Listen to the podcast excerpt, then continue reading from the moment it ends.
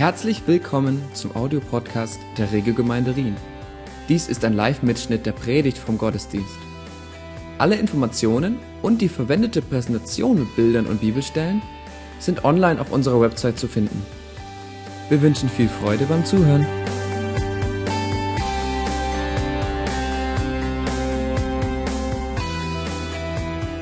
Ich bin mir privilegiert, dass ich da sein darf. Ich habe mich die ganze Zeit gefragt, was ist die Aussage von dem Text, den ich ausgewählt habe. Und ich, das, was vorher passiert ist, hat mir die Lösung gegeben. Ich bin überwältigt, wie jetzt alles irgendwie zusammenpasst. Der rote Faden, den wir noch nicht hatten, im Gebet, den haben wir jetzt. Amen zu dem, so schön. Ich möchte euch auf eine Gedankenreise mitnehmen. Denkt mal dran, was ist das Beste gewesen, was ihr in den letzten paar Wochen gegessen habt. Stellt euch bildlich vor. Stellt es euch geschmackhaft vor. Was ist es gesehen? Wie hat es geschmeckt? Wie hat es ausgesehen? Ich habe gestern die Leute bei mir und mein Essen war gut, aber ich habe schon viel Besseres gegessen. Und es gibt Leute, bei denen, wenn ich weiß, dass ich bei denen eingeladen werde, dann weiß ich, dort gibt es etwas Hammermäßiges zu essen. Für jeden ist das etwas anderes oder etwas anderes. Aber ich weiß, es gibt Leute, die können wahnsinnig gut kochen und ich freue mich jeweils mega. Und ich möchte euch von einem Bibeltext erzählen, was auch um so ein wunderbares Essen geht. Vielleicht ähnlich wie das hier. Ich glaube, es wäre noch viel, viel pompöser gewesen. Es ist aus dem Lukas 14 und es geht um eine traumhafte Einladung. Ein Mann bereitete ein großes Festessen vor, zu dem er viele Gäste einlud. Als es dann soweit war, schickte er seinen Diener und ließ den Gästen sagen, Kommt, alles ist bereit. Doch jetzt brachte einer nach dem anderen eine Entschuldigung vor. Der erste sagte, ich habe einen Acker gekauft und muss unbedingt hingehen und ihn besichtigen. Bitte entschuldige mich. Ein anderer sagte, ich habe fünf Ochsengespanne gekauft und gehe sie mir jetzt genauer ansehen. Bitte entschuldige mich. Und ein dritter sagte, ich habe gerade erst geheiratet, darum kann ich nicht kommen. Der Diener kam zu seinem Herrn zurück und berichtete ihm das alles. Da wurde der Herr zornig und befahl ihm, geh schnell auf die Straßen und Gassen der Stadt und hol die Armen, die Behinderten, die Blinden und die Gelähmten herein. Bald darauf meldete der Diener, Herr, was du befohlen hast, ist ausgeführt, aber es ist noch mehr Platz vorhanden.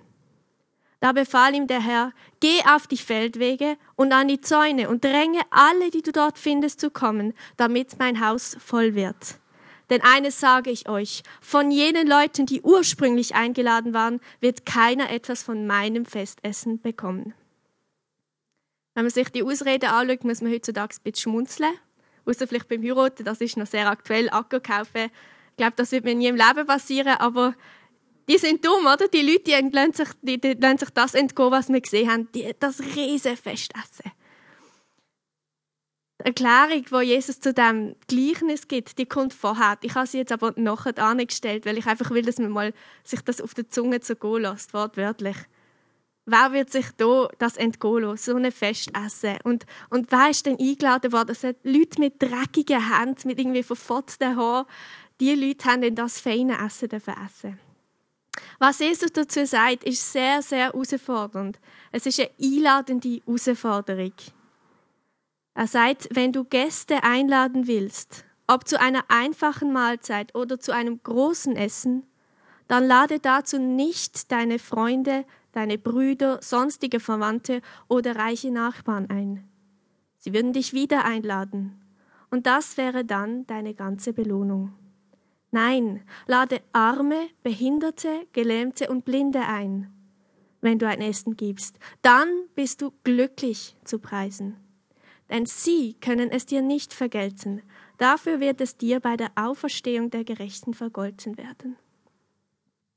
Es ist ja immer so ein bisschen Frage, wenn man ein Essen macht, wer ladet man ein, wie viel ladet man ein. Ähm, manchmal vielleicht spekuliert man darauf, ja, dann werde ich auch wieder eingeladen und sie kann noch besser kochen als ich, dann bekomme ich mega gutes Essen. Das ist natürlich nicht falsch, aber es ist auch nicht das, was man immer machen sollte. Wenn man Freunde einladet, man wird wieder eingeladen, man ladet wieder ein. Und vor allem in der jüdischen Kultur ist das extrem so gewesen. Man hätte nicht einfach den nicht mehr eingeladen, sondern es ist wie so hin und her und hin und her das ganze Leben lang gewesen. Und das will Jesus ein bisschen durchbrechen. Ich habe das einmal umgesetzt, eigentlich mehr als ein Experiment. Ich habe letztes Jahr an meinem Geburtstag gemerkt, es ist keine da. Was mache ich? Respektive sind die wichtigsten Personen nicht da gewesen. Ich dachte, okay, ähm, hm. Und dann ist mir irgendwie die Geschichte in den Sinn gekommen, weil Jesus da sagt, dass man einladen soll. Und ich gedacht, okay, es ist am Freitag, es wäre zwar kein Freaky Friday, aber ich mache es. es irgendwie kombinieren. Und dann habe ich da irgendwie drei Küchen gepackt und ein paar liebe Frauen sind noch mitgekommen und dann sind wir an die Kaserne, was ist Freaky Friday ist. Und ich bin rumgelaufen mit dem Kuchentablett und habe gesagt, wer möchte mit mir Geburtstag feiern? Ich habe Kuchen für euch, ich habe Getränke für euch, ich habe Geburtstag, ich möchte mit euch feiern. Und es ist, glaube ich, einer der lustigsten Geburtstage in meinem ganzen Leben, weil die Leute haben natürlich so ja, verarscht ist uns jetzt? So, nein, ich habe wirklich heute Geburtstag und ich kann einfach mal mit anderen Leuten feiern. Ich möchte, dass ihr, die keine Ahnung habt von mir, dass ihr mit mir Geburtstag feiern Und ich möchte euch beschenken an meinem Geburtstag. Und ich habe glaube noch nie so viele Sprachen gehört, so viele Geburtstagslieder in anderen Sprachen bekommen. Es ist wirklich herzig. Sie haben dann auch gesagt, komm, mach ein Foto. und also ja, mit wildfremden Leuten feiern, es, es ist wirklich lustig. Aber darum geht es nicht. Das ist einfach nur so, ähm, was ich schon erlebt habe mit dem Bibeltext. Und ich finde es einfach eine wunderschöne Geschichte. Immer wieder begegnet sie mir im Alltag und denke ich wieder, Gottes Gnade ist überfließend. Er ladet nicht nur die ein, die er eh schon in seinem Himmelreich hat, sondern er ladet, er ladet alle auf. Er macht Türen auf. Er sagt, geht zu den Zäunen und zu den Ecken und den Feldweg. Also das ist dann nicht einfach hinter dem Palast oder hinter dem Haus. Das ist weit weg. Er ladet alle ein. Und als ich das vorher gesehen habe, wie die Alma hier eingeladen hat, ich habe zuerst gedacht, ja, es gehen zwei. und dann sind Stühle weggeräumt worden. Und, und ich habe realisiert, dass das, was ich noch nicht gecheckt habe in der Vorbereitung, was ich eigentlich will sagen mit dem, ist, es ist eine Erinnerung an uns. Es ist unsere Erinnerung. Wir sind die, die an dem Festessen eingeladen sind. Wir sind die, die nicht auf Gottes Plan sind oder nicht das Volk Israel, das er zuerst eingeladen hat. Wir sind die Nachher. Nicht, dass wir jetzt hässlich sind oder so. Wir sind geliebte Kinder Gottes und er ladet uns ein an, das, an die Festtafeln. Stellt euch vor, das Bild, das ich gezeigt habe, das ist ein irdisches Bild. Das hat irgendjemand einfach mal zusammengestellt. Aber Stell dir vor, Gott kann viel geniales Essen machen. Und die Gemeinschaft, die man beim Essen hat, das ist mir immer das Wichtigste. Ich kann mittelgut kochen, aber die Gemeinschaft ist das Wichtigste. Und die Gemeinschaft im Reich Gottes, die, die ist dann noch tausendmal schöner als das, was wir heute haben. Lasst euch einladen, zurück an den Tisch, zurück in die Gemeinschaft mit Gott. Ich habe es so schön gefunden, wie der Chris sogar fast auf den Tisch gelegen ist, sozusagen. Also, Lasst euch auch in die Gemeinschaft, kommt an den Tisch. Ihr seid so, so herzlich eingeladen. Und nehmt andere mit. Ladet auch die ein, die, die keine Ahnung haben von dieser Gemeinschaft. Ich finde es so ermutigend, dass Simone immer wieder Leute mitbringt. Es ist so toll, dass immer wieder Leute reingenommen werden in die Gemeinschaft mit Gott und das dürfen erleben, was es heißt, verknüpft sie an seinem Vaterherz, an seinem Tisch zu sein. Ich habe mir immer wieder Gedanken gemacht, jetzt so ganz praktisch im Alltag. Wenn jetzt jemand kommt am Klaraplatz und sagt, hast du mir ein paar Stutz, was sage ich denn? Ich bin in einem sehr interessanten Lesekreis gesehen, wo wir ein Buch gelesen haben zusammen über das Thema Gerechtigkeit. Und es hat sehr viel mit Gnade eben zu tun mit dieser Einladung. Und wie gehen wir im Alltag damit um, wenn eben Leute auf uns zukommen? Und wir haben, wir haben ja so viel zum Geben, was machen wir mit dem? Und ich habe in dem Buch, das wir gelesen haben, von Timothy Keller, Warum Gerechtigkeit, habe ich ein wahnsinnig herausforderndes und gleichzeitig schön so ein mutiges Zitat gefunden. Es ist von einem jungen schottischen Pfarrer, keiner kennt ihn mehr, Anfangs 19. Jahrhundert, ist lang her. Aber was er geschrieben hat, das, hat mir, das ist mir voll ins Herz und es lässt mich irgendwie nicht mehr los. Und jedes Mal, wenn ich mir so überlege, gebe ich jetzt zwei Franken, ah, können es für Drogen ausgeben, dann, dann kommt mir das wieder in den Sinn und denke einfach, wow. Ich lese nicht ganz alles vor, aber schaut es euch an, es ist gewaltig. Wenn man sich jetzt eben überlegt, soll ich geben, soll ich nicht geben. Einwand 1, mein Geld gehört mir. Was sagt Jesus dazu? Er hat können sagen, ja, mein Blut gehört mir, mein Leben gehört mir. Aber was hätten wir denn davon gehabt? Er wäre nicht gestorben und wir wären am gleichen Ort und wären verloren. Wir hätten keine Gemeinschaft an dem Tisch, nichts, keine Gemeinde. Vergessen es. Einwand 2, das passiert mir selten, aber es ist wirklich, also kann sein, die Armen sind unseres Mitleids unwürdig. Sie sind selber die schuld. Hätten sie doch nicht sich in Drogen reinrissen lassen, sie sind eh, sie geben sich null Mühe, voll selber die Schuld. Aber Jesus hat auch können sagen, ja, die Menschheit, das sind einfach Rebellen, böse Menschen, die sind mir egal. Wieso sollte ich für die mein Leben angeben? Ich könnte doch die Engel beschenken, die sind eh schon gut. Aber er ist der Hirt, der 99 Schöfle stehen hat und eins ist geholt. Er hat alles gegeben für das Einzige, für die, es nicht verdient haben. Und das sind wir. Wir haben es nicht verdient und er hat es trotzdem gemacht. Er ist immer da, um zu sagen, die Armen haben es nicht verdient. Ivan 3, die Armen könnten es missbrauchen. Eben, sie gehen für Drogen aus. Das frage ich mir sehr oft. Oder sie sind in irgendeiner Gang und dann profitiert irgendein Boss ganz weit oben und ist noch reicher. Aber Jesus hat auch das Gleiche können sagen, dass wir es missbrauchen, dass wir darauf spucken, auf sein Blut. Aber Jesus hat gewusst, er hat gewusst, dass Tausende, Millionen, Milliarden mittlerweile sein Blut einfach mit ihren Füßen treten und dass die meisten es verachten würden. Und, und dass viele es einfach nur als eine Vorwand nehmen, noch mehr Zündigen. Schon, er ist ja für mich gestorben, kann ich machen, was ich will, das ist schon, schon passiert. Aber er hat sein eigenes Blut gegeben. Oh, liebe Christen, wenn ihr wie Christus sein wollt, so gebt viel oft und reichlich, den Niederträchtigen und den Armen, den Undankbaren und Unwürdigen. Das sind die, die der Herr den nachher einladen Genau die, die darauf spucken, die vielleicht eben noch den Boden dreckig machen. Denen sollen wir geben, viel, oft und reichlich. Und jetzt kommt der Knüller, warum? Christus ist herrlich und glücklich und ihr werdet dies auch sein. Herrlich und glücklich. Ich will nicht euer Geld, sagt der Pfarrer, sondern euer Glück. Denkt an sein eigenes Wort. Geben ist seliger als nehmen. Lernt euch das auf der Zunge zu gehen. Wir haben so viel.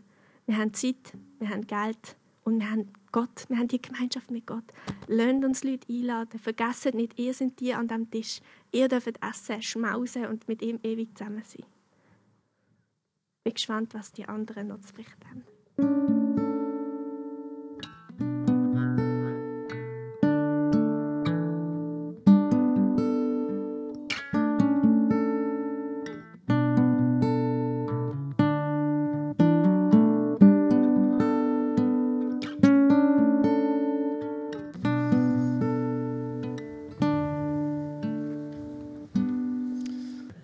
Wir haben jetzt äh, schon viel gehört, dass Gott unser Gnadenspender ist. Und Gott möchte nicht, dass wir als Staudamm leben, sondern auch, dass wir die Gnade weitergeben an andere, wie Salome schon gesagt hat. Das Ganze hat auch viel mit Gehorsam zu tun. Wir müssen lernen, Gott gehorsam zu sein, um zu lernen, Gnade an andere weiterzugeben. Und das wird auch mein Thema sein von jetzt. Ich werde über das Gehorsam reden, wie man authentisch und echt Christ ist im Alltag. Und warum Gehorsam? Also Viele haben ja vielleicht schon gehört, die Liebessprache von Gott kann man auch so ausdrücken, dass es Gehorsam ist. Und wir zeigen Gott, dass wir ihn lieben, wenn wir seine Gebote halten, wenn wir das tun, was er uns sagt. Und zum einen das einhalten, was in der Bibel steht, was er uns durch die Bibel schon lange gesagt hat, aber auch in bestimmten Situationen, wenn er zu uns redet, uns was auf, uns aufs Herz legt. In 1. Korinther 10, Vers 31 steht, ob ihr esst oder trinkt oder was immer ihr sonst tut, alles soll zur Ehre Gottes geschehen. Und ich finde das ziemlich powerful irgendwie, weil er sagt wirklich, alles muss zur Ehre Gottes geschehen. Und vor allem irgendwie die Motivation dahinter für uns ist ja nicht sonderlich das Schwierigste. Also es ist nicht das Problem von uns zu sagen, hey, ich will Gott in allem ehren. Wir singen es in den Liedern. Ähm, wenn jemand es sagt, hey, ehre Gott, dann sagen wir Amen. Aber die Umsetzung ist meistens das, wo es dann hapert. Was mir auch mal aufgefallen ist, wenn man irgendwie eine coole Zeit hatte in der Freizeit, nach dem Gottesdienst, bei einer Konferenz, dann ist man so voller Motivation und Tatendrang und sagt, hey, ich will alles tun, was Gott mir sagt. Wenn er sagt, ich soll mit dem Fahrrad nach Berlin fahren, dann mache ich das. Und ja, je mehr dann der Alltag wieder so zurückkommt, desto schwieriger wird es für uns, es dann wirklich auch einzuhalten und umzusetzen. Und deswegen ist es auch eine Kunst, zu lernen, auf Gottes Stimme zu hören im Alltag und das auch wirklich einzubinden und wirklich Christ zu sein. Und auch wirklich das umzusetzen, was er uns sagt. Es hat eine positive Nachricht noch dazu, nämlich, dass wir das nicht alleine machen müssen. Also ich bin der Überzeugung, dass Gott uns dabei hilft und dass wir nicht aus eigener Kraft irgendwas zustande bringen müssen. Und ich bin auch der Überzeugung, dass die Gnade Gottes auch eine befähigende Kraft ist. Also sie befähigt uns, die Dinge zu tun, die Gott für uns will und seinen Willen umzusetzen. Und ich möchte euch ein kleines Beispiel geben, wie ich das so erlebt habe. Ähm, das war jetzt vor circa einem Jahr. Auf jeden Fall, ich habe ja in Rewe gearbeitet, viele wussten es so als Nebenjob und war an der Kasse, piep, piep, die ganze Zeit, jeden Tag. Und ähm, irgendwann, ja, ich war halt neu und naiv und dann kam halt eine Frau, ich wusste, man, man hat so blaue Müllsäcke, ja, die muss man verkaufen. Ja, wenn jemand das will. Und dann hat eine, eine Frau gesagt, hey, ich hätte gern drei Müllsäcke. Gut, dann gibt es halt einen Unterschied. Es gibt einen Müllsack und es gibt ein Bündel von 16 Müllsäcken. Und dann hat sie gesagt, ich will drei Müllsäcke. Gut, habe ich drei Bündel geholt und draufgelegt. Und ein Müllsack kostet um die 3,90, glaube ich. Genau, ich habe ihr jetzt die drei Bündel zum Preis von drei Müllsäcken verkauft. Und sie war natürlich so lieb und hat das nicht erwähnt, dass das nicht so ist. Und ich habe davon nichts mitbekommen, bis dann irgendwann mal noch eine kam und auch so zwei Tüten wollte. Habe ich auch wieder zwei Bündel hingelegt. Und sie sagte, nein, nein, ich will doch nur zwei Tüten, nicht zwei Bündel. Und ich, ach so, dann habe ich es auch falsch verstanden. Äh, ja, dann habe ich es so gemerkt, oh Kacke, das war mir noch im Kopf so, dass ich das Ganze verkauft habe. Ja, und irgendwie habe ich dann in der Zeit auch gemerkt, als ich, ja, als mehrere Tage vergangen sind, dass Gott mir aufs Herz legt, das wirklich offen zu gestehen und wirklich zur Chefin zu gehen und zu sagen, hey, ich habe da einen Fehler gemacht.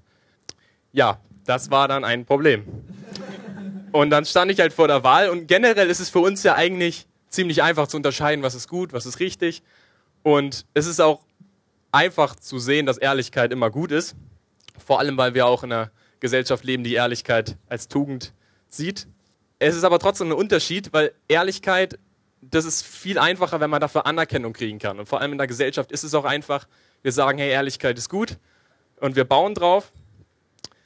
Andererseits ist es auch einfach, wenn wir was anstellen, was eh rausgefunden wird, zum Beispiel, wenn man eine Schramme ins Auto gefahren hat. Da kann man dann schlecht sagen, nö, das warst du, Mama, ich nicht. Und äh, ja, in der Situation war es halt schwer, weil dann stand ich so ein bisschen in dem Zwiespalt. Ich, ich könnte es nämlich einfach nicht sagen und es würde keiner mitkriegen.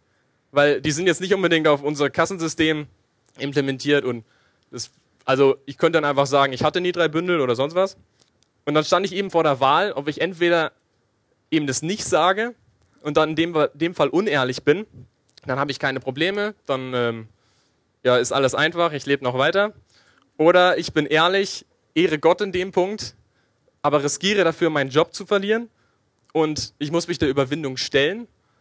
Und dazu kommt, dass ich noch als totaler Idiot dastehe, der drei Tüten statt, äh, drei Bündel statt drei Tüten verkauft hat. Und ich denke, jeder von uns hat schon mal die Situation, wo uns Gott was sagt und wir überlegen dann, nee, will ich jetzt nicht unbedingt. Und das kann ja auch was ganz Praktisches sein, wenn uns Gott irgendwie sagt, hey, sprich die Person an. Und wir denken dann immer, äh, nicht so gern. Und wir kämpfen ein Stück weit mit unserer Bequemlichkeit und unserem Stolz in dem Moment und sagen dann, nee, es ist mir lieber, wenn ich einfach so auf dem Stuhl sitzen kann. Und dazu kommt auch noch natürlich der Vertrauensschritt. Es ist schwierig für uns auch zu vertrauen, wenn wir das Ende nicht ganz sehen können. Und wenn das Ende dazu noch für uns so negativ aussieht, dann wollen wir es erst recht nicht machen. Und in Sprüche 3, Vers 5 steht, verlass dich nicht auf deinen eigenen Verstand, sondern vertraue voll und ganz dem Herrn ja, eben, wir müssen auch glauben und vertrauen, selbst wenn wir das Ende nicht ganz sehen. Und das ist auch eine Art von Gehorsam. Und so wollte ich natürlich auch leben und habe mich dann dazu entschieden, das zu machen. Ich habe natürlich gehofft, ich kann mir das noch ein bisschen zurechtmachen. Habe dann Andi angesprochen, der arbeitet auch in Rewe und habe ihm das so erklärt. Und ich habe gehofft, er würde sagen, ach, die Tüten, die kosten für uns ein paar Cent. Ja, das ist kein Problem. Ja, dann habe ich ihn angesprochen und er nur, ach du Kacke. Ja, das ähm, war dann ein bisschen blöd.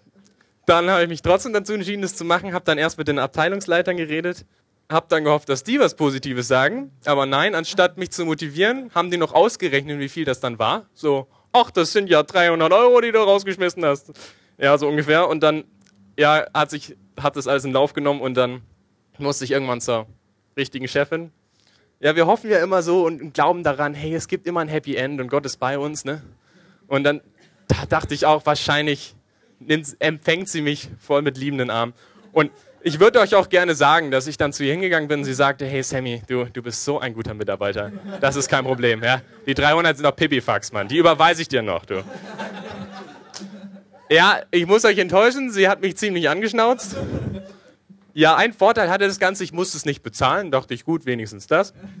Aber ja, es war schwierig in dem Moment, vor allem mehrere Tage lang habe ich mich enorm schlecht gefühlt, Und man zweifelt dann natürlich auch an sich selber und bin ich es noch wert, hier zu arbeiten oder sonst was und warum genau passiert mir das? Trotzdem hatte ich aber einen Frieden darüber, dass es richtig war. Und ich glaube, ich habe gelernt, da wirklich Gott zu vertrauen, auch wenn das Ende nicht super ist, dass es trotzdem richtig ist, Gottes Geboten in dem Sinne zu halten und dass ich auch das umsetze, was er mir gesagt hat. Wir müssen auch alle lernen, wirklich Gott zu vertrauen, auch wenn das Ende vor uns schlecht aussieht. Und ich habe auch vor allem gemerkt, dass Gott mir die Kraft gegeben hat, in dem Punkt da wirklich durchzustehen und ihm zu vertrauen und es trotzdem zu machen. In Sprüche 3, Vers 6 steht, denke bei jedem Schritt an ihn, er zeigt dir den richtigen Weg und krönt dein Handeln mit Erfolg. Das stimmt auch. Auch wenn ich den Erfolg in dem Moment nicht gesehen habe, muss ich aber ehrlich sagen, dass es nach einer Zeit eine super Arbeitsatmosphäre gab. Also ich wurde nicht gefeuert, so zumindest noch.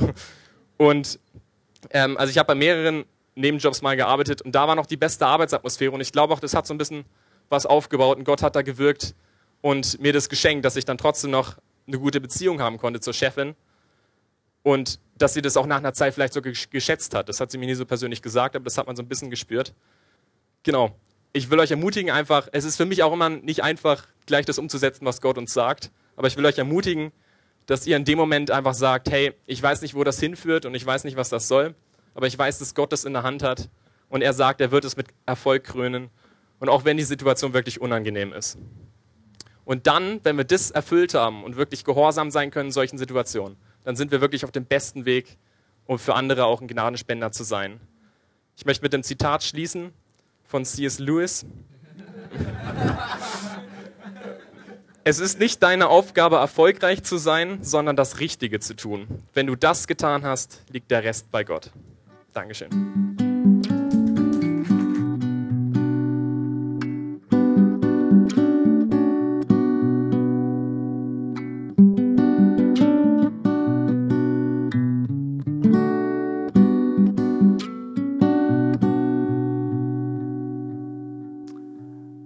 Ja, auch von meiner Seite ganz herzlich willkommen. Ähm, ich bedanke mich einfach, dass ich das Privileg darf auch habe, dass ich da mal darf vor euch stehe und einfach darf sagen, was auf meinem Herzen liegt und zu dem Thema sei ein Gnadenspender.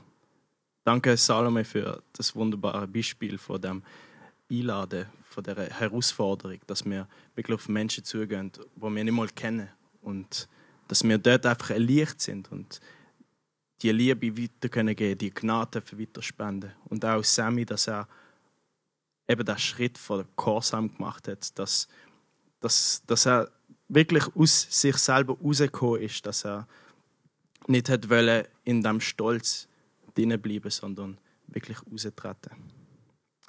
Und ich möchte ein bisschen darüber reden, wieso das Ganze, wieso sollen wir ein Gnadenspender sein? Was, was ist der Punkt daran, dass wir da für Gott halt aufstehen. Für mich selber ist ich überlege mir, hey, wieso darfst du überhaupt aufstehen? Wieso darfst du zu einer Gemeinde reden? Und Gott hat mir da einfach klar gezeigt im Epheserbrief, wie der Paulus auch sagt, dass er allein durch die Gnade, wo ihm ist, durch Gott, das kann machen. Also Gott tut uns befähigen, damit wir können die Gnade weitergeben, damit wir die Gnade dürfen ausleben. Und ich finde es immer persönlich bei mir wichtig, dass ich auch in der Gnade lebe, dass ich die Gnade für mich in Anspruch nehme, dass ich daheim zum Beispiel am Morgen oder am Abend oder irgendwann am Tag einfach wirklich wieder vor Jesus komme und sage, hey, ich brauche die Gnade wieder neu weil ohne deine Gnade bin ich nicht vollkommen. Es ist einfach wirklich wichtig, dass wir wissen, dass wir zu solchen Gnadenspender berufen sind. Und es erfreut mich mein Herz, dass, dass Gott uns einfach an einem wunderbaren Geschenk lässt teilnehmen. Dass wir da mit ihm unterwegs sind. Und was ich auch oft Gedanken habe, ähm, oder mir Gedanken mache, ist eben die erste Liebe, wo Alma zum Beispiel geredet hat. Die zurückkommende erste Liebe, wo, wo uns das, der Wille gibt, dass wir da aufstehen für Gott, dass wir mit ihm unterwegs sind, dass wir aus uns raustreten. Was ich oft beobachte, ist, dass wir einfach beim Kreuz stehen bleiben, vor dem Kreuz sind und wir wissen, ja, uns ist vergeben. Wir wissen, ja, Gott, Jesus ist für uns gestorben, für unsere Sünden. Aber amix bekommen wir den Punkt nicht, dass wir noch über das Kreuz hinausleben Dass wir die Kraft, wo Jesus vom Tod auferstanden hat, dass wir das in Anspruch nehmen für unser Leben, dass wir in der Gnade für weiterleben, wo Jesus uns schlussendlich auch weitergibt. Im 2. Korinther 2, Vers 14, dort steht, Gott sei Dank, der uns immer im Triumphzug von Christus mitführt und durch uns an allen Orten den Duft von der Erkenntnis des Christus verbreitet. Da schrieb Paulus an die Gemeinde in Korinth und er will sie einfach ermutigen wieder. Hey, schaut auf Jesus. Verliert den Blick nicht aus dem Auge.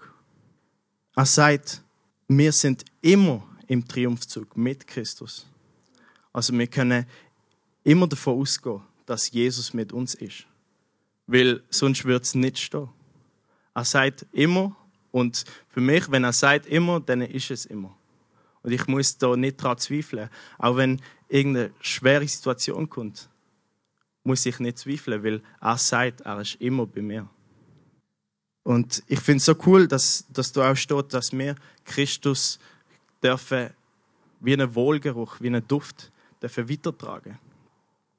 Das, wo, wo wir angehen, wenn wir im Tramle sind oder im Geschäft oder egal wo, dass wir die der Wohlgeruch von Jesus Christus dafür weitergeben. Und der Wohlgeruch ist für mich auch in dieser Gnade zu leben, die Gnade weiterzugeben. Zu Leuten, die man nicht kennt, zu Leuten, die man kennt. Oder ja, auch zu der Familie, dort einfach ein Licht sein. Und ich finde es so, so ermutigend auch zu sehen, wie, wie Gott uns da auch zu diesen Tragen von, von seinem Reich ausrüsten, dass wir die Identität können annehmen und in dem verlaufen. Mir ist mal so ein Gedanke gekommen, dass wenn man in Mikro geht und Lust auf einen Äpfel hat, kauft man einen Äpfel. Dann geht man heim, vergisst vielleicht den Äpfel und dann äh, nach drei Tagen siehst du, ah, der ist total verschimmelt, der, der ist jetzt nicht mehr, das, das ist grusig. Und oft ist es auch bei uns so, dass wir, eben, wir gehen in die Gemeinde, wir, wir haben stille Zeit, wir bekommen Sachen, wo, wo Gott uns sagt, aber leben wir das denn aus? Wie wir da Äpfel nehmen und auch im Alltag wieder mal ein Biss drin, dass wir wieder die Stärke können haben, die Süße. Und ich finde es einfach wichtig, dass wir wirklich ja, dass wir das nicht einfach durch ein Ohr hören und durch andere wieder rauslassen, sondern dass wir wirklich das aufnehmen. Ich erlebe das auch so, wie der Sammy, einfach wirklich die Schritt vor Gehorsamkeit zu machen. Ich bin mal in der Stadt gesehen, mit einem Kollegen getroffen und dann habe ich so den Eindruck gehabt, hey, Gott, gibt es noch irgendetwas, wo du mit mir vorhast? Soll ich noch irgendetwas machen? Soll ich auf irgendjemanden zugehen und von dir erzählen? Und dann bin ich rumgelaufen, habe irgendwie nichts bekommen. Und ich dachte, ja, dann gehe ich halt heim. Ähm, bin ich bei der Schifflande in den Bus eingestiegen. Und dann habe ich Gott gefragt, hey Gott, gibt es jemanden im Bus? Und dann hat er so gesagt, ja. Und ich so, ah, super. ja, das habe ich, habe ich erwartet, oder? Und dann ein paar Stationen später ist eine junge Dame neben mir gehockt und sie, ich kenne sie vom gesehen haben, ich kenne so jemanden, so jemanden, wer sie kennt, ihren Freundeskreis und was auch immer. Und Gott hat mir dann einfach gesagt, hey, sag ihr, egal was für einen Schmerz du gehabt hast, egal durch welche Situationen du durchgegangen bist oder durchgehen wirst, Ich bin immer für dich da gewesen und ich liebe dich. Und ich habe dann einfach gedacht, hey, wie, wie, wie soll ich das einfach so sagen? Ich, ich kenne sie einigermaßen, sie, sie kennt auch mich, aber es ist so eine komische Situation, wo du die Person kennst, aber nicht Hallo sagst. Auf jeden Fall bin ich dann im Bus und habe mit Gott kadert und kadert und ich habe gedacht, hey, hey, das, das kann ich doch nicht machen. Was, wieso, wieso, können, wieso soll ich das machen? Wieso willst du, dass ich, dass genau ich das zu ihr sage? Und ich habe einfach da gedacht, okay, die kennt jetzt die Personen, wenn, wenn die jetzt das der Person sagt, sagen die das weiter und dann bin ich irgendwie der Verrückte in Riechen, wo ich von Gott hört oder was auch immer. Und ich habe einfach dann gemerkt, hey, das ist einfach auch wieder mein Stolz. Das ist auch wieder einfach, ja, das ist nicht raustreten, nicht gehorsam sein. Und das ist, die, die Fahrt ist wirklich schlimm gewesen. Also, mein Herz hat so angefangen zu klopfen. Also, es ist, ich habe ich gedacht, das springt bald raus. Ich habe einfach gewusst, ich muss das sagen. Das Beste ist ja noch, dass wir sogar noch bei der gleichen Station aussteigen Und dann habe ich einfach gesagt, hey, komm, ich mach's. Aber das ist erst eine Station vor dem, wo wir raus müssen. Dann habe ich ihr gesagt, hey, ich muss dir etwas sagen. Vielleicht tönt das für dich total komisch, crazy, was auch immer. Ich habe das Gefühl, Gott redet zu mir, ich glaube an ihn. Und dann habe ich ihr das erzählt. Und wir sind dann beim Lachenweg angekommen, wo wir beide raus Sie hat sich bedankt, hat gesagt, danke, hat ein Lächeln im Gesicht gehabt.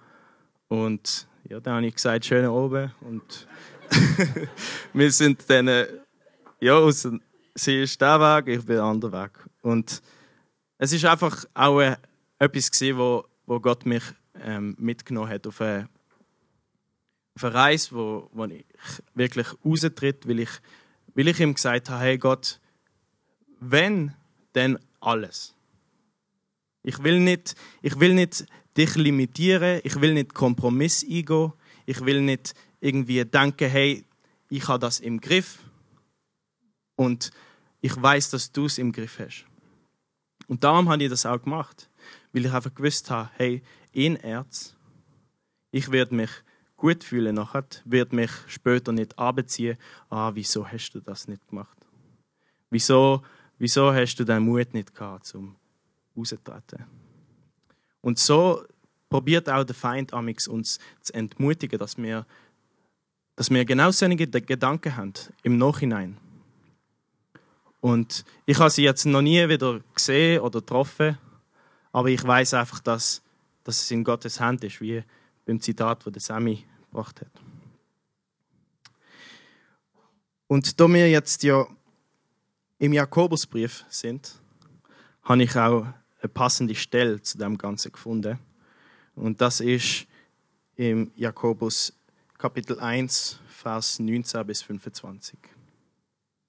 Und dort steht, denkt daran, liebe Geschwister, jeder Mensch sei schnell zum Hören bereit, zum Reden und zum Zorn, da lasse er sich Zeit. Denn im Zorn tut keiner, was vor Gott recht ist. Legt deshalb jede Gemeinheit und alle Bosheit von euch ab und nehmt das Wort, das in euch hineingepflanzt wurde, bereitwillig auf.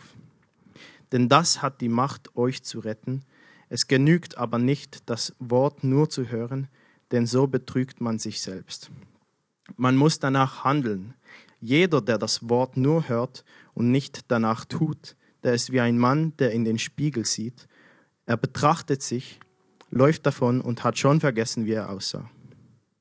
Wer aber tief in das vollkommene Gesetz Gottes, in das Gesetz der Freiheit hineinschaut und das immer wieder tut, wer nicht vergisst, was er gehört hat, sondern danach handelt, der wird in dem, was er tut, glücklich und gesegnet sein.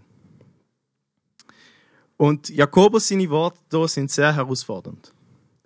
Ich finde das sehr eine Herausforderung für mich, über die Schwelle zu treten und wirklich rauszugehen und sechs zu Leuten, die ich gar nicht kenne oder manchmal sogar Leute, die ich kenne. Was, was der Jakobus da auch aufzeigt, ist, wie man wirklich das authentische Christsein ausleben kann. Dass man nicht einfach nur von diesen Wort prägt ist, sondern das auch auslebt.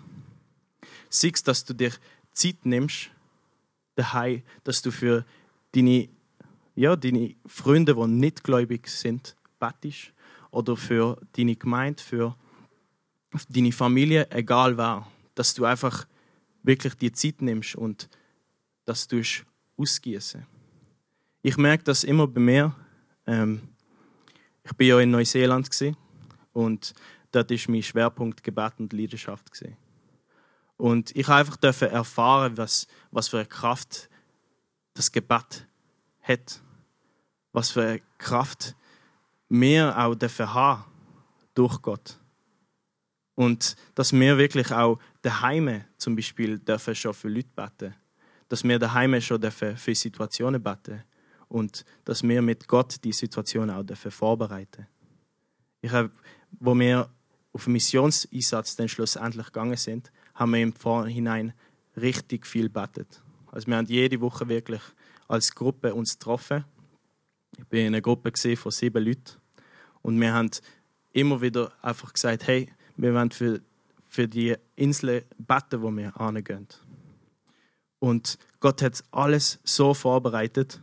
Und im Nachhinein sind wir dann wieder zurück nach Neuseeland, haben die Zettel wieder durchgelesen und wir haben einfach gesehen, hey, das ist alles passiert. Und wir haben gedacht, hey, wow, oder? Und ich finde einfach auch cool, wie der Jakobus da in diesen Vers einfach auch sagt, hey, schaut nach eurem Herz. Schaut, dass ihr keine Gemeinheit oder Bosheit gegen irgendjemanden habt, sondern legt das ab. Ich merke, dass, dass wir, wir, haben, wir haben ein Recht zum zornig sein, wir haben ein Recht zum irgendwie unsere Meinung sagen. Aber wenn wir das ablegen und Gott übergehen, wird das auch eingesetzt werden. Für seine Ehre, für was auf seinem Herzen ist. Und ja, ich merke einfach, dass wenn, wenn ich nicht das mache, was Gott mir sagt, dass ich wie der Typ bin, der einfach in den Spiegel schaut, dann rausgeht und vergisst, wer er ist, vergisst, wie er aussieht. Und ich finde das einfach auch ein Zeichen von, vom Stolz, dass wir mit uns tragen, dass wir das nicht weitergeben wollen. Und ich finde es so wichtig, dass wir nicht so ja, Staudamm sind, sondern dass wir wirklich Kanal sind, wo der Geist Gottes durch uns fließen kann, dass die Gnade weitergegeben werden. Ich finde es cool, ich, ich bin mega begeistert vom Todd White, für die, die ich kenne, wo ihn kennen. Ähm, er ist so ein Typ mit Rastas und wirklich einfach verrückt. Und ich finde es cool, was er immer sagt. Ähm, Jesus ist nicht nur gestorben, damit du in den Himmel kommst, sondern dass der Himmel in dir keinen Platz hat, dass es in dir reinkommen Und das finde ich so cool auch zu sehen in meinem eigenen Leben und das auch zu erfahren. Dass ich wirklich jetzt im Prozess bin von dem Lernen einem Gnadenspender sein. Dass ich in dem Prozess bin, wo ich darf merken, hey, mach das, gang da weg. Und es ist einfach ein Prozess. Es, es geht nicht vom einen Tag auf den anderen. Wir, wir müssen die Beziehung mit Gott suchen. Wir müssen ihn suchen jeden Tag. Und das ist mir so wichtig auch. Ich finde auch einfach den C.S. Lewis mega cool. also, er ist einfach wirklich ein cooler Typ, der gelebt hat und auch ein Stück Art ein ein Vorbild ist für mich. Er war ein Autor, der recht viele Bücher geschrieben hat. Aber was er im Geheimen, was er für sich gemacht hat, wo Leute nicht gesehen haben, ist noch viel schöner. Er hat mega viele Briefe bekommen von Leuten, die Gebetsanliegen haben oder Fragen. Und er hat sich immer die Zeit genommen, damit er jedes Gebetsanliegen, dass er das vor Gott legt, dass er jede Frage beantwortet und zurückschickt. Ich finde das so eine Ermutigung zu sehen, hey, da hat so eine Integrität gehabt, mit Gott auch, dass er das hat weitergehen die Gnade. Und auch ich habe zum Schluss noch ein Zitat von ihm. Und das lese ich euch jetzt auch gerade vor. Gib dich selbst auf und du wirst dein wahres Selbst finden. Verlier dein Leben und du wirst es retten. Unterwirf dich dem Tod deiner Ambitionen und Lieblingswünsche an jedem einzelnen Tag und dem Tod deines Körpers am Ende. Unterwirf dich mit jeder Faser deines Wesens und du wirst ewiges Leben finden. Halte nichts zurück, nichts, das du nicht weggegeben hast, wird dir jemals wirklich gehören. Nichts in dir, das nicht gestorben ist, wird je von den Toten auferstehen. Suche dich selbst und du wirst auf die Dauer nur Hass, Einsamkeit, Verzweiflung, Zorn, Auflösung und Verfall finden. Doch suche Christus und du wirst ihn finden und mit ihm alles andere als Zugabe.